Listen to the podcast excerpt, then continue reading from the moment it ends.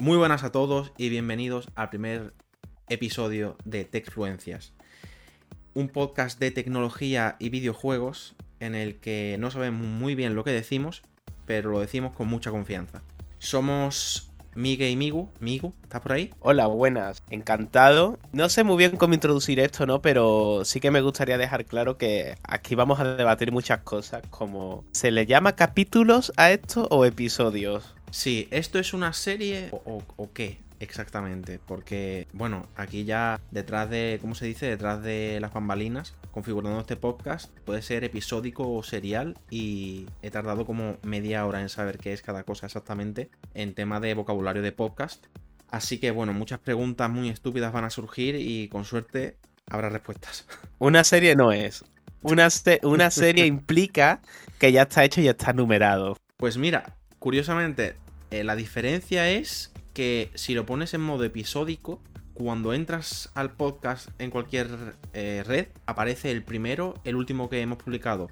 Y si lo pones en el otro modo, el primero que te aparece es el primero que se ha grabado. Es la única diferencia. Hombre, claro, tiene sentido, ¿no? Porque imagínate que llevamos haciendo un podcast desde el año 1950 y va en orden de publicación. Pues claro, ahora lo primero que sonaría es el nodo, ¿no? Claro, exactamente.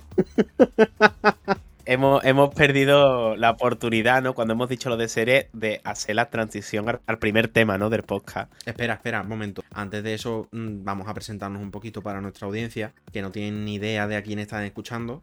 ¿Quieres comenzar tú?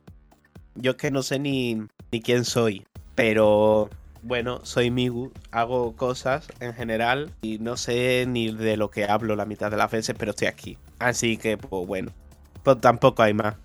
Perfecto.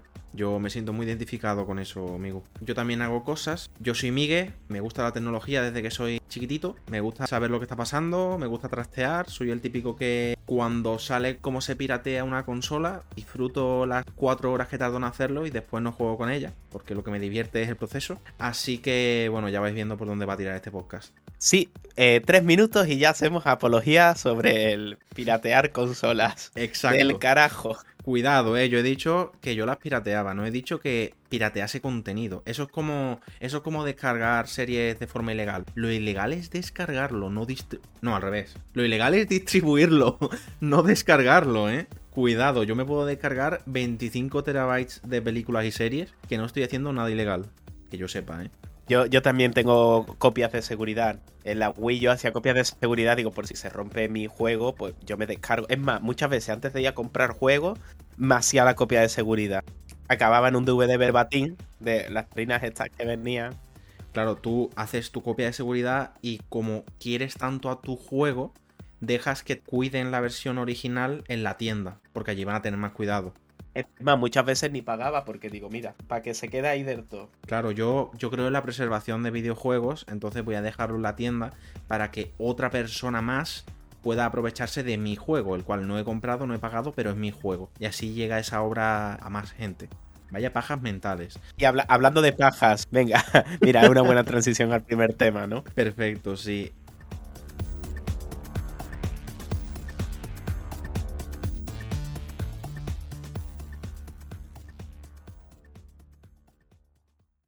Vamos a empezar hablando un poquito de tecnología y vamos a terminar hablando de videojuegos en el episodio de hoy, en la primera sección. Y por último vamos a hablar de una forma un poquito más extensa de un tema que es el, derecho a la reparación o el right to repair. No sé cómo se dice en español, ¿tú lo sabes? ¿Cómo se va a cargar la gente sus propios teléfonos por ir de listos? Sí, bueno, no vamos a adelantarnos todavía, ¿vale? Vamos a empezar por el principio, despacito con buena letra. Primera noticia, amigo. Te leo titular. Quiero tu opinión, ¿eh? Netflix tira adiós a compartir cuentas. Y Disney Plus asoma la patita con una encuesta donde nos preguntan por qué compartimos. Vamos a ver, voy a poneros un poquito en situación y Migu me dices tú lo que te ronda la cabeza. Desde hace años, desde que salió Netflix prácticamente como plataforma de streaming, se ha estado publicitando como una plataforma en la que tú puedes compartir tu contraseña y, tener a más gente como invitados, ¿no? Entre, entre amigos, entre familia, y poder así repartir el coste de la suscripción y hacer que te salga más barato. Esa ha sido la forma de promocionarse de Netflix. Y ahora nos encontramos en una situación en la que Netflix por primera vez ha perdido suscriptores. Creo que han sido o 200.000 o 2 millones, una de las dos. Creo que 200.000. una cosa a la otra, ¿no? Por supuesto. No, creo que han sido 200.000 y mm, ante eso Netflix ha tenido que tomar medidas. Entre ellas va a lo largo de este año 2022 a poner una medida en la que ya no se van a poder compartir cuentas. Solamente se van a poder usar dentro de una casa. O sea, tú tienes tu, tu wifi o tu internet, pues en los dispositivos que estén en ese internet se van a poder usar sin problema, pero más allá de eso solamente va a haber eh, un número limitado de dispositivos que puedan usarse. Por ejemplo, tú tienes tu red en tu casa, usas todos tus dispositivos, usas Netflix libremente, pero tú lo configuras para que tu teléfono, cuando salgas de tu casa, también pueda utilizar Netflix, pero más allá de eso, no. Es un cambio muy grande a lo que había hasta ahora. Y ya con esta información que ya sabemos lo que está pasando, Migu, ¿qué opinas? La idea de la mierda. O sea, mira, yo por una parte, eh, como persona que paga Netflix y nadie, o sea, estoy en un grupo familiar y nadie me paga su puta parte, por una parte me alegro. Pero por la otra es como, es, la, la, es lo que va a pasar antes de que Disney compre a Netflix, porque es que es una idea de mierda. Estás perdiendo suscriptores y estás haciendo algo que vas a hacer que pierdan más suscriptores. Pues sí, yo, yo creo que ha sido una tormenta perfecta en la que se han juntado varios sucesos, ¿no? Que, que han, vamos, Netflix está maldita ahora mismo. Y lo que es para mí más grave, el valor que tenía Netflix hace unos años, que era tienes todo en una plataforma, ahora mismo te encuentras con que noticia de hoy, ¿eh? Downton Abbey, la serie Downton Abbey, la sacan el, el mes que viene de Netflix.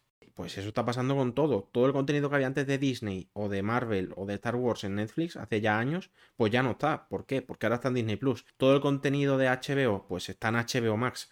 El contenido de. Bueno, pues no sé, ¿qué más para. Eh, eh, de Paramount, ¿no? ¿Cómo se llama la, la plataforma de Paramount? Paramount Plus, ¿no? Aunque esa aquí no se lleva mucho. Pues el contenido de Paramount a Paramount Plus. Pues Netflix está quedando con solamente el contenido propio, de producción propia, y es una porquería, pues a ver a dónde vamos desde aquí. ¿Cuál crees que es la solución, amigo? Pues la solución es eh, joder al usuario, como siempre, y esperar a que te medio arruines para que te compre otra empresa. O sea, es lo que va a ocurrir. Tío, no puedes sacar una serie y antes de anunciarla, cancelarla. Que, no sé, es como ya no puedo hacer seguimiento de nada en Netflix y lo que me gusta lo van quitando. Y nah. Netflix para mí se va a la mierda en poco tiempo. ¿Sabes qué serie de Netflix tenía muchísimas ganas de ver? Y creo que han pasado ya casi dos años desde la primera temporada, que solamente tiene una, además, y no hay noticias de la segunda. No lo vas a adivinar en la vida, creo yo. La monja guerrera. Gocé ¿Cómo la que la primera- monja guerrera? Sí, sí, sí. sí. ¿Eso qué es? ¿Por qué suena tan bien? Existe una serie en Netflix, propia de Netflix, que se llama La Monja Guerrera, que es una producción angloparlante, pero está desarrollada en España, en el que una monja tiene, bueno, no, una monja tiene poderes, y es una monja con poderes que mata demonios y que lucha contra bichos. Pero va bestia de monja. Normal. Eh, no, no. Muy recomendable. Y roba. No roba bebés, ¿no? Esta monja. No, esta no, esta no. Oye, pues eh, esa premisa me mola mucho. Sí, sí, sí, está muy, muy guay. Recomendadísima. Yo creo que hace un año aproximadamente dijeron que iban a sacar una segunda temporada, pero no ha habido ninguna noticia de nada, ni, pero nada, ni de rodaje, ni de confirmación de que los actores vuelvan. Lo, lo típico que suele salir, no ha habido nada. Así que tengo esperanzas, pero las justas. Para cerrar, simplemente Netflix tiene el futuro muy negro. De verdad, lo tiene muy, muy negro. Te puedo no gustar la plataforma, pero es que al ritmo que lleva y con las decisiones que han tomado para el futuro inmediato, cuesta ojos sin freno. Y con esto, hablando de plataformas de streaming y plataformas de vídeo, pasamos a la siguiente noticia. Te leo titular, Migu. La Unión Europea lanza su propio YouTube y propio Twitter, basado en Mastodon, que no deja de sumar usuarios desde la llegada de Musk. Por cierto, todas las noticias que vamos a tratar van a estar enlazadas, así que podéis leer lo que queráis, podéis ver los comentarios, que siempre son una fiesta. Y bueno, vamos a ver. Migu, ¿alguna opinión? Es que no, no soy capaz de imaginarme eso. O sea, ¿qué se pretende con esto? Vamos a ver. ¿Cuál es la mentalidad detrás de esto? La mentalidad se parece a la de los correos electrónicos. Yo me creo un correo electrónico que es migue.terra.es y yo con ese correo electrónico muy moderno le puedo mandar un correo a Migu, que es migu.telefónica.net. Son dominios diferentes, pero yo mando un correo desde uno y él le llega otro. Pues la idea de esto es lo mismo. Tener una plataforma común en la que haya diferentes servicios que se puedan implementar los unos con los otros y yo pueda tener contenido en un servicio y tú lo puedas tener en otro, pero podamos acceder todos al contenido de todos. ¿Qué es lo bueno de esto? Por cómo funciona el sistema, se podría decir que nadie lo controla, así que no tenemos esa sensación de control que va a existir en Twitter con la llegada de nuestro querido Elon Musk.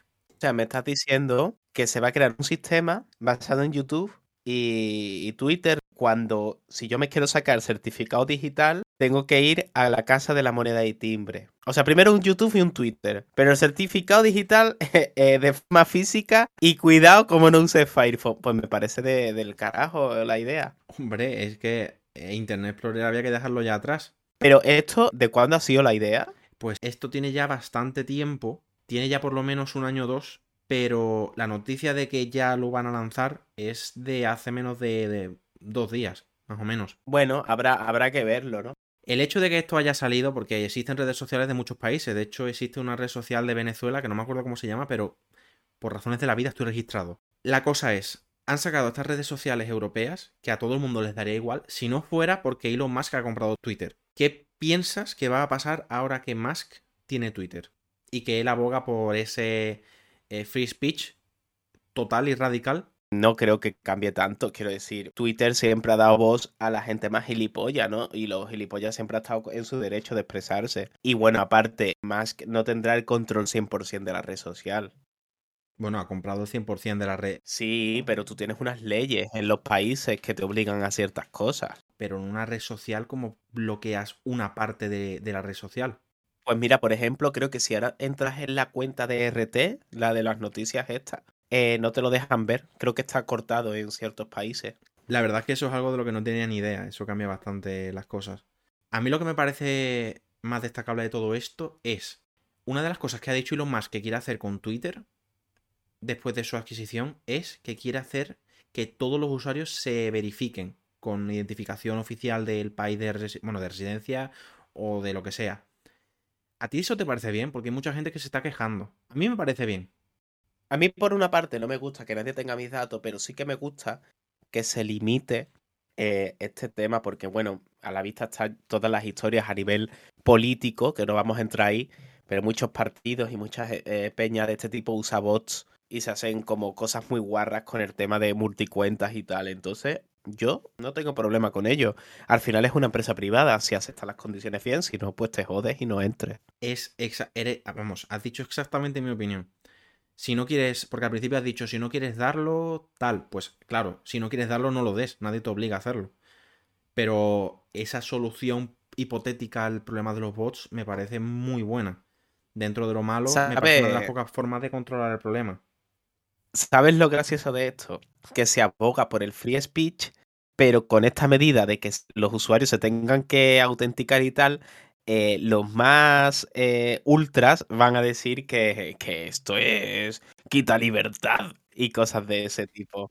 Por supuesto. Con todo el auge de, de redes sociales que está viendo, quería intentar enlazar esta noticia con la siguiente, que es cuando hay mucho de algo, ¿qué pasa? Cuando en una tienda de una plataforma hay muchos productos que parecen ser el mismo, ¿qué pasa? Y de ahí llegamos al titular, amigo.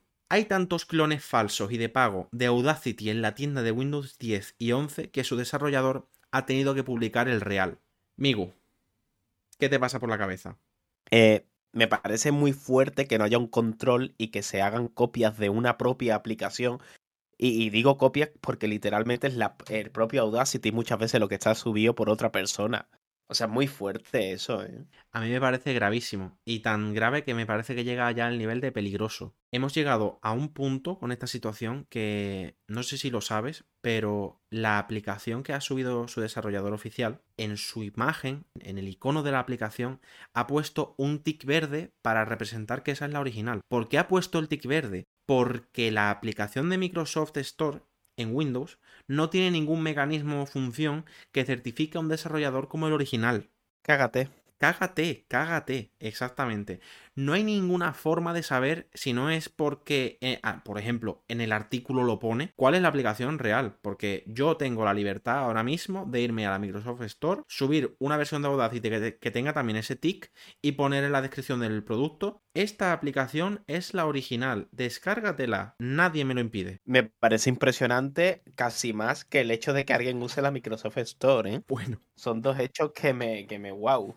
La Microsoft Store sirve para descargarse iTunes, eh, Spotify. Ah, pero iTunes sigue funcionando en Windows. Desgraciadamente, es la única opción que hay para utilizar, bueno, dispositivos iOS o iPadOS. Bueno, no es la única, siempre te puedes comprar un Mac. Ya se te está viendo el plumero, Migu. Para que no lo sepa, nuestro querido Migu está un poquito basado. Yo solo sé que en mi Mac, en la App Store, no hay 20 Audacity, ¿sabes? Exacto, no hay ninguno. De hecho, no. ¿Oyes eso? No, ¿qué es? ¿Oyes lo que suena? Son disparos. Sí, son disparos porque ahora vamos a hablar del Call of Duty Warzone. ¡Wow! Me siento, vamos, agraciado de haber podido escuchar eso en directo. Madre mía. Titular. Call of Duty Warzone, las skins compradas no se podrían pasar a Warzone 2. Vamos a ubicarnos un poquito. Migu, ¿sabes qué es un Battle Royale? Sí, como la gelatina, ¿no? Exacto. Para quien no lo sepa, es un juego en el que, por ejemplo, 100 personas entran a un mapa muy grande y se enfrentan todos entre sí hasta que sobrevive uno. Y ese uno es el ganador. Call of Duty Warzone es el Battle Royale de Call of Duty. Call of Duty es la franquicia de juegos de disparo más grande del planeta. Este juego tiene, creo, 3 o 4 años y siempre se ha publicitado como un juego que va evolucionando, el mapa va cambiando, van añadiendo personajes, van añadiendo apariencias para los personajes y para las armas, van añadiendo armas. Con cada lanzamiento de un juego de la saga principal de Call of Duty van haciendo como eventos relacionados con ese juego y demás. Entonces, todo su público siempre ha invertido en ese juego, que es gratuito, en cosas para mejorar o para cambiar su apariencia. Con la promesa de que ese juego a ver, no, no iba a ser para siempre, pero que iba a tener un recorrido bastante largo. Y ahora nos encontramos aquí, ponte unos cuatro años después de su salida, con que van a lanzar un Warzone 2. Y que todo ese contenido, ahora que ya sabéis el contexto, que la gente se ha comprado, no se va a poder usar en Warzone 2. Cuando tenemos la competencia directa, que es Fortnite, en el que desde hace cinco años ha habido una cantidad de contenido apabullante y todo se puede seguir utilizando ahora que ya sabemos la base de todo el problema, Migu, cuéntame. Es una guarrada muy grande. Todavía habría que ver Warzone 2, ¿no? Pero probablemente el juego heredará muchas cosas del primero a nivel de compatibilidad, como las animaciones, como al final los juegos funcionan así. Y me parece muy fuerte lo de las skins. Y sobre todo lo que me va a flipar es el hecho de que se vendan las skins del primero en el segundo. Entonces, la solución ante esto, ¿cuál es? Porque para mí es no jugar al juego, simplemente. No, no comprar skins la cosa es que el punto es, eh, no puedes simplemente no hacer eso. Si el juego te gusta y te divierte y quieres gastar dinero al final, pues ¿qué va a pasar? ¿Qué vas a gastar dinero?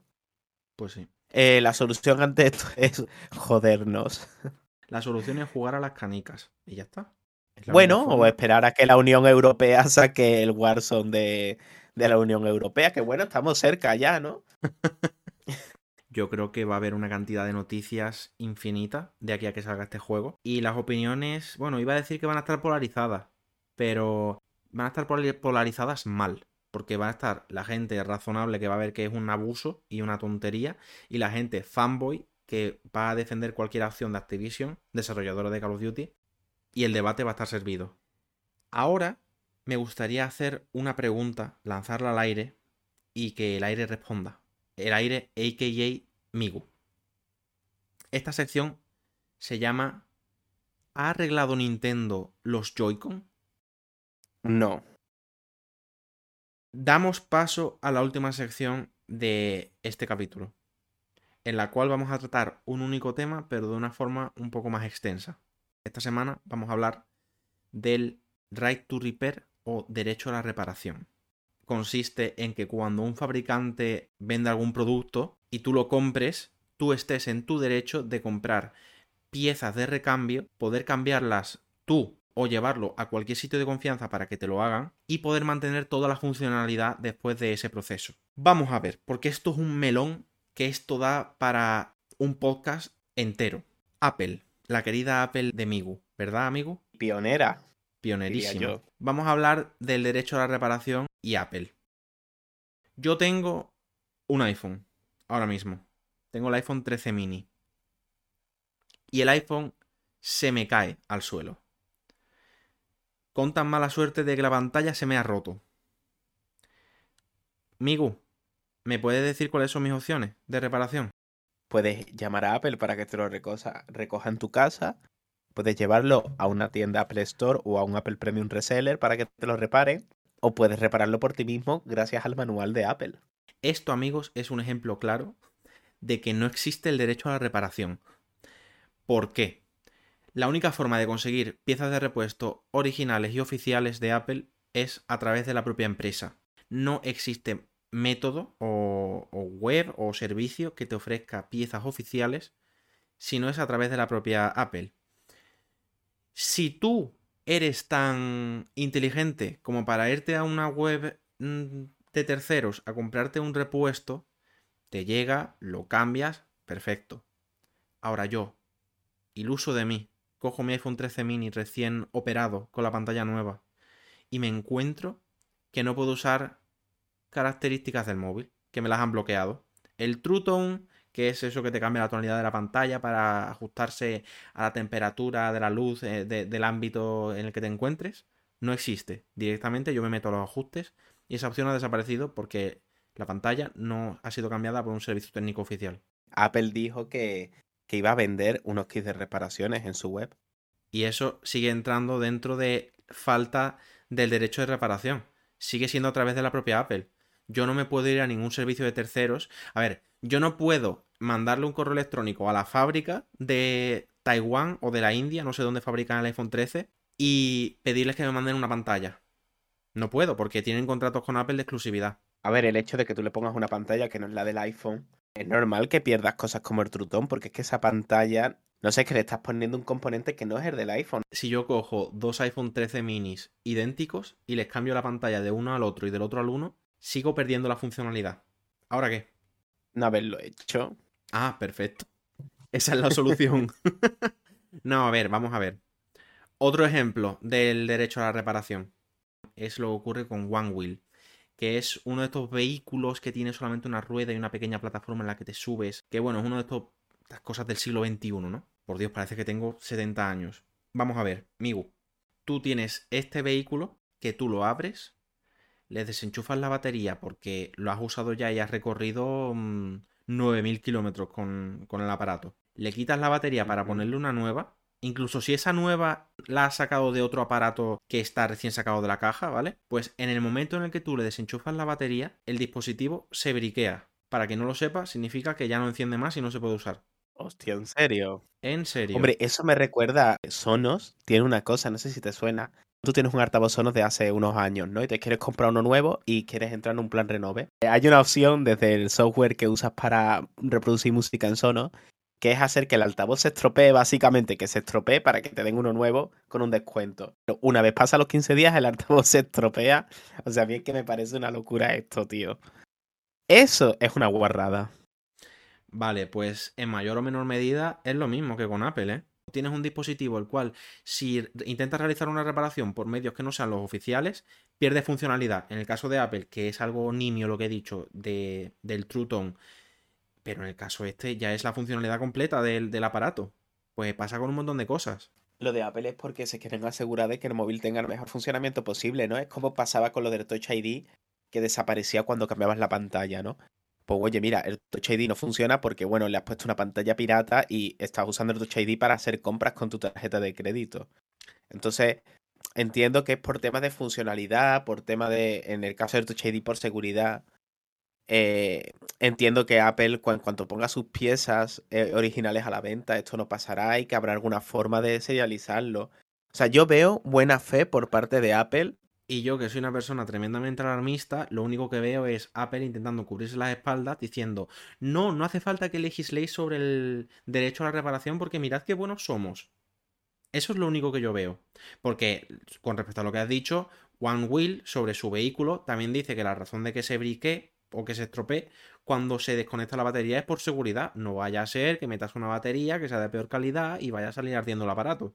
Lamento decirte que eso pasa con todo. Si tú le metes algo mmm, de una calidad nefasta, se va a estropear. Pero si es algo, incluso una pieza original, como he dicho, que lo cojas de otro One Wheel que no funcione, no me parece, vamos, iba a decir no me parece razonable, pero lo voy a cambiar a no me parece legal. O no debería ser legal. A mí me parece una guardada, pero es verdad que tú no puedes proteger al cliente, quiero decir, porque la gente que va a comprar siempre la pieza más barata. ¿Algo más que añadir, Mike? Por mi parte, lo único que tengo que decir es que yo creo que esto tiene que ser legislado de una manera muy firme y debería obligarse a todas las empresas, si no a vender oficialmente sus piezas a terceros de manera libre, al menos a no ofrecer bloqueos por software totalmente arbitrarios, como los que hemos hablado en este programa.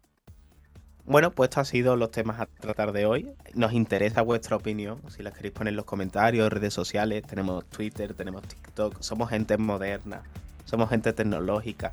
Nos podéis seguir hasta en Facebook porque también estamos a favor de, los abuelos. Y, y, bueno, creo que estamos disponibles en todas las plataformas de podcast, ¿no, Mike? Sí, la única en la que creo que no estamos se llama iHeart porque no está disponible en Europa, pero estamos en cualquiera que se os pueda ocurrir que se escuche normalmente en Apple Podcast, Google Podcast, Spotify, Evox, eh, ¿qué más? Pandora, Deezer, Samsung Podcast, Listen Notes. Próximamente eh, en la aplicación de podcast de la Unión Europea y, mucho más. O sea que podéis seguirnos, comentar, darnos apoyo y, y si no, pues me da igual. Esperamos que os haya gustado y nos vemos la semana que viene, de nuevo el martes a las 9 de la noche en Techfluencias. Recordad que somos un podcast libres y aún no nos ha comprado el grupo Prisa. Hasta luego.